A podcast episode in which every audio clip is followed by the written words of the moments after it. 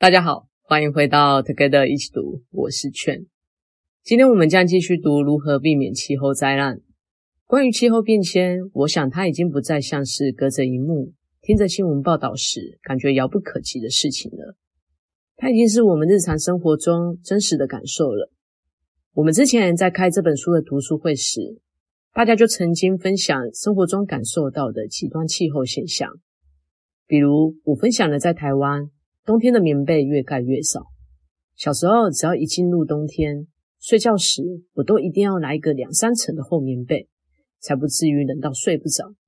而且出门上学时，要穿到四五件的衣服，外加手套，身体才会觉得暖和。艾琳则认为，在台湾越来越不需要买冬天的衣服了，只会在强烈冷气团或寒流来袭的那几天，需要穿得保暖一点而已。而身在柬埔寨的 Pola 则是分享，柬埔寨一年只有两个季节，旱季跟雨季。过去旱季都不会下雨，但今年的旱季却一直在下雨。除了这些我们生活中都可以感受到的气候变化外，我们也常在电视新闻看到美国、日本的暴风雪有多么的严重，欧洲年年发生热浪，热死了很多人。尼泊尔、孟加拉等地时不时的发生洪灾。而像威尼斯、印尼或者台湾这样的海岛国家，则会因海平面上升而淹没。这些都是在温度升高下导致的气候变化。而这样的极端气候，过去可能一百年才会遭遇到一次，但我们现在可能十年就会遇到一次。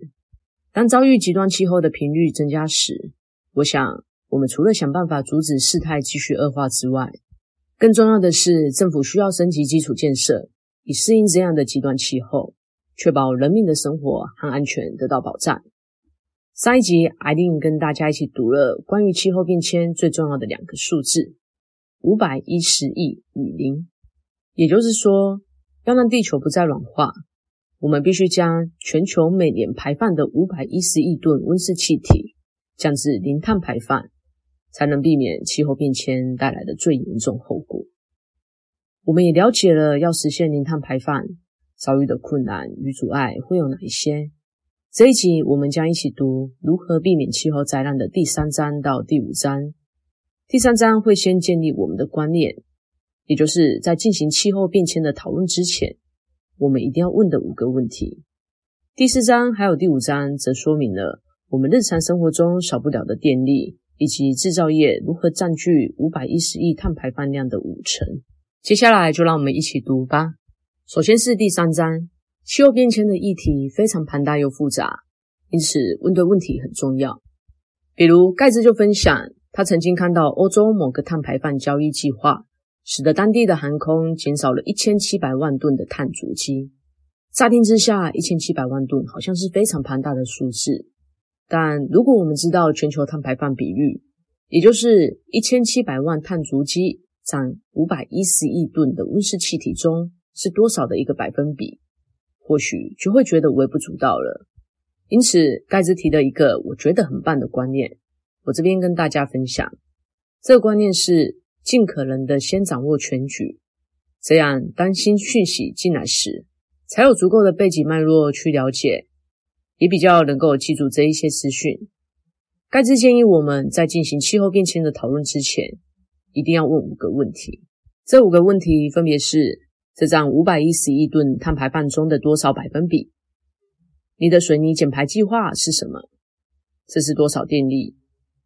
你需要多大的空间？这要花多少的钱？接下来我们将一一说明为什么要问这五个问题。第一个问题是：这占五百一十亿吨碳排放中的多少百分比？五百一十亿吨是目前全球年碳排放总量。当你看到某个温室气体的排放数据时，记得换算成全球年碳排放量的百分比。比如刚刚说航空业减少了一千七百万吨的碳足迹，如果换算成百分比，得出的数字是全球年碳排放量的零点零三趴。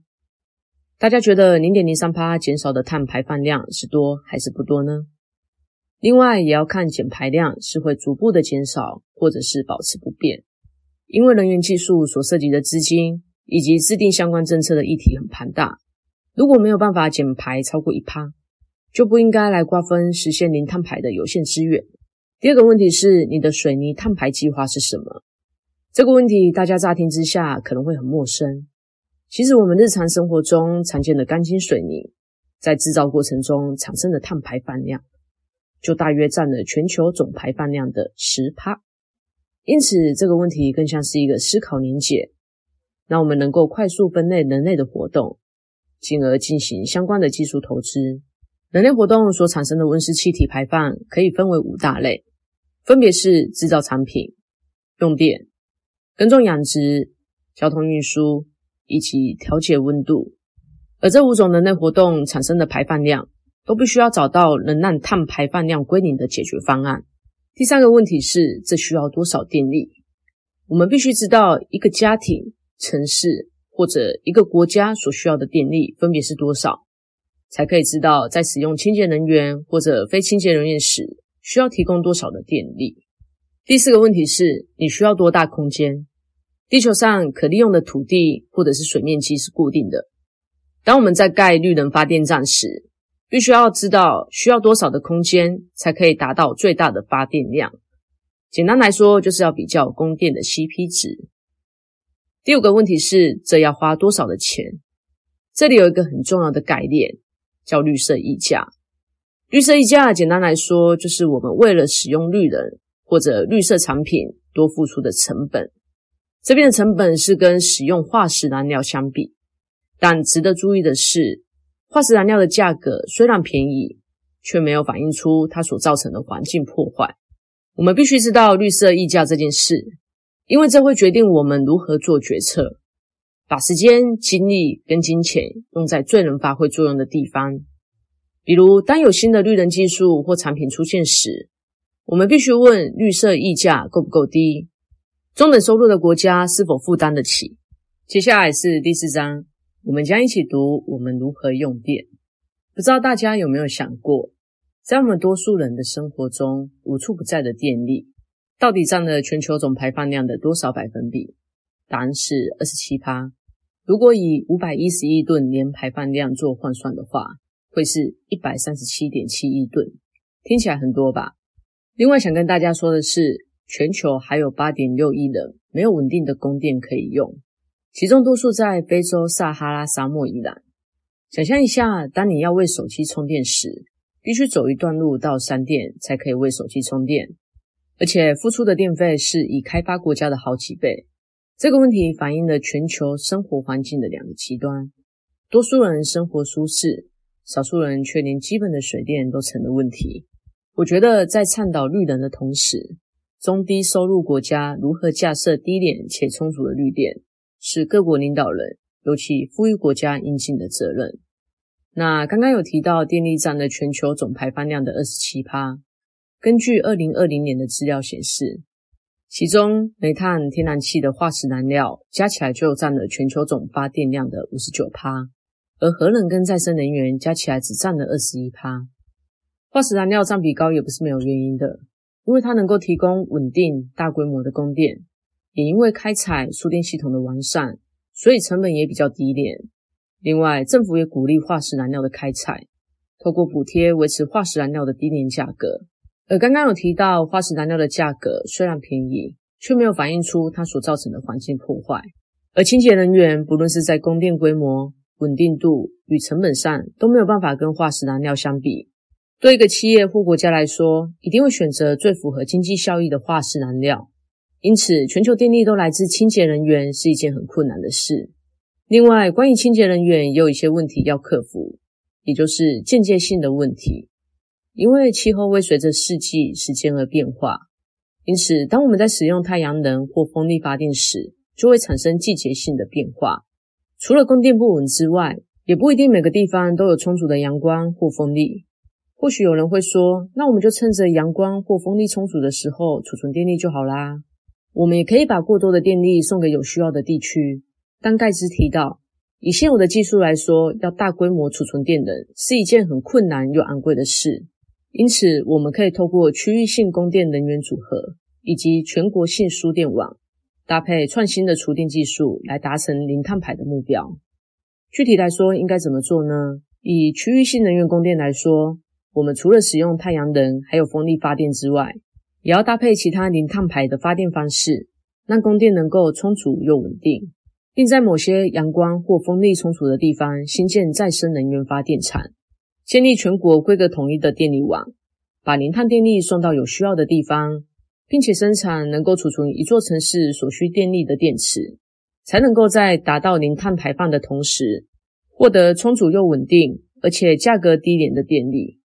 另外，关于零碳排发电，除了我们已知的核能发电之外，也有几项技术正在研发，比如核融合、离岸电力，还有地热发电。核融合技术是把原子融合在一起获得能量，相比目前以核分裂方式产生电力的核能，这项技术能获得的能量更大，而且安全许多。不过，核融合目前仍有许多技术层面需要克服，而且核融合所需要的温度高达摄氏五千万度。老实说，我第一次看到这个温度的时候吓了一跳。所以，它要能够建造一个能够承受高温高压的反应炉，是一个巨大的挑战。另外一个技术是离岸风力，是指在海上建立风力发电厂。因为海上的风力较强，而且风向较稳定，比起陆上的风力发电，能够提供更多的电力。但是要注意的是，会产生生态的冲击。比如鸟类在飞行的过程中，可能会因此撞上运转中的风扇而死亡，而且运转风扇所产生的气流也会干扰鸟类的飞行路径。另外，风力机盖在海上也会阻碍海鸟在海域的觅食，而且风力机运转时产生的噪音以及震动，会对听力范围极广的白海豚产生干扰，造成栖息地丧失以及听力等的生理损伤。这些生态问题都是我们在新建离岸电力时需要考量的地方。另一个技术是地热发电。地球内部储存了大量的热能，而地底下的岩石跟水会因为地热形成高温高压的岩浆还有蒸汽。地热发电就是透过地热产生的岩浆还有蒸汽来驱动发电机产生电力。但地热的能量密度非常的低，所以钻探技术显得非常的重要。这能够帮助我们找到高密度的地热井，但也要注意对生态环境产生的破坏。因为开凿井口或者地下开采时，会造成地下水资源的减少，而地热水通常含有高浓度的矿物质还有盐分，如果被排放到当地的水源，就会造成水污染，影响当地的生态环境。除了零碳排发电之外，我们也可以利用碳捕集技术捕捉在空气中的二氧化碳，以及利用负载转移。也就是在离峰时段用电，这个部分很适合工业用电，因为除了能够帮助电力系统实现供需平衡，减少能源浪费之外，也能够减少尖峰时段的用电负荷。我们说了这么多，但不论是区域性能源供电、全国性输电网、零碳排发电技术、创新电池技术，还有碳捕集技术、节约能源这些东西。都需要相辅相成，才有机会实现电力零排放。但实话说很不容易，一定要整合市场、政策、技术，才可以达成这个目标。而且我认为，当我们在开发像离岸风力以及地热发电的技术时，也要注意对生态环境所造成的冲击。第五章我们将谈到人类在制造过程中产生的碳排放，这占了年排放量的三十一趴，其中三种材料占最大宗。分别是钢材、混凝土，还有塑胶。当我们在炼钢或制造水泥时，会制造大量的二氧化碳。以炼钢来说，每冶炼一吨重的钢材，会产生一点八吨的二氧化碳；而每制造一吨的水泥，就会释放一吨的二氧化碳。这种比例是很可观的。而每年持续增长的房地产开发，还有基础建设的需求。使得脱离钢材还有水泥的需求几乎是成为不可能的事。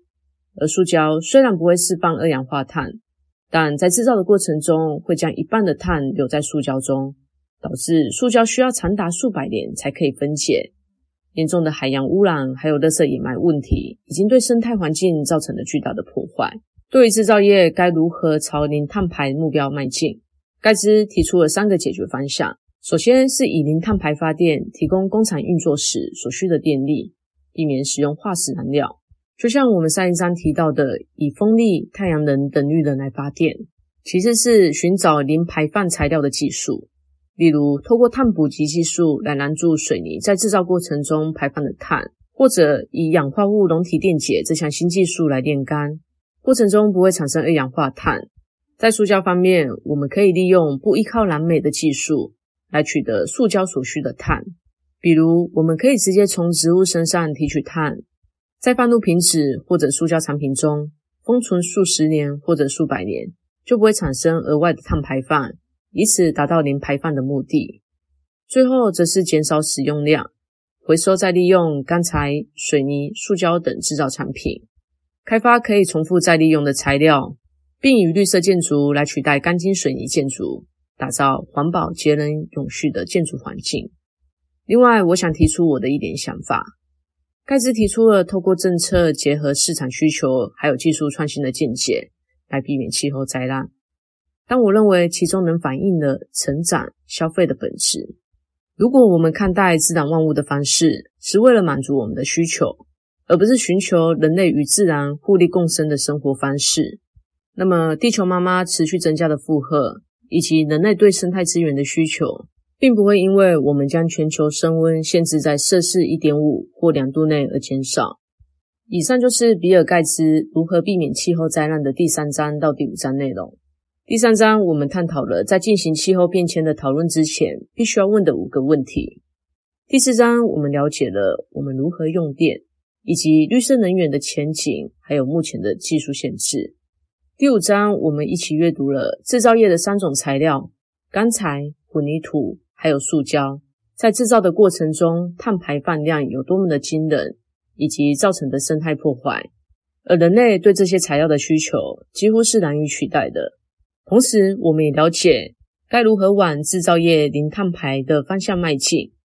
而我也提出了我的个人见解，也就是如果我们看待自然万物的方式是如何获取。而不是回馈，那么再先进的技术也无法阻止人类毁灭地球的那一天。最后，我想问大家的是：对于避免气候灾难的方法，大家认为是寻求人类与自然的互利共生的生活方式好呢，还是不需要改变对大自然的看法，以创新技术来避免气候灾难就好了？如果你喜欢这一集的内容，欢迎推荐并且分享给身边的朋友。也欢迎在下方留言，写下你对这一集的想法与意见。祝大家有个愉快美好的一天。Together 一起读，与你下次见。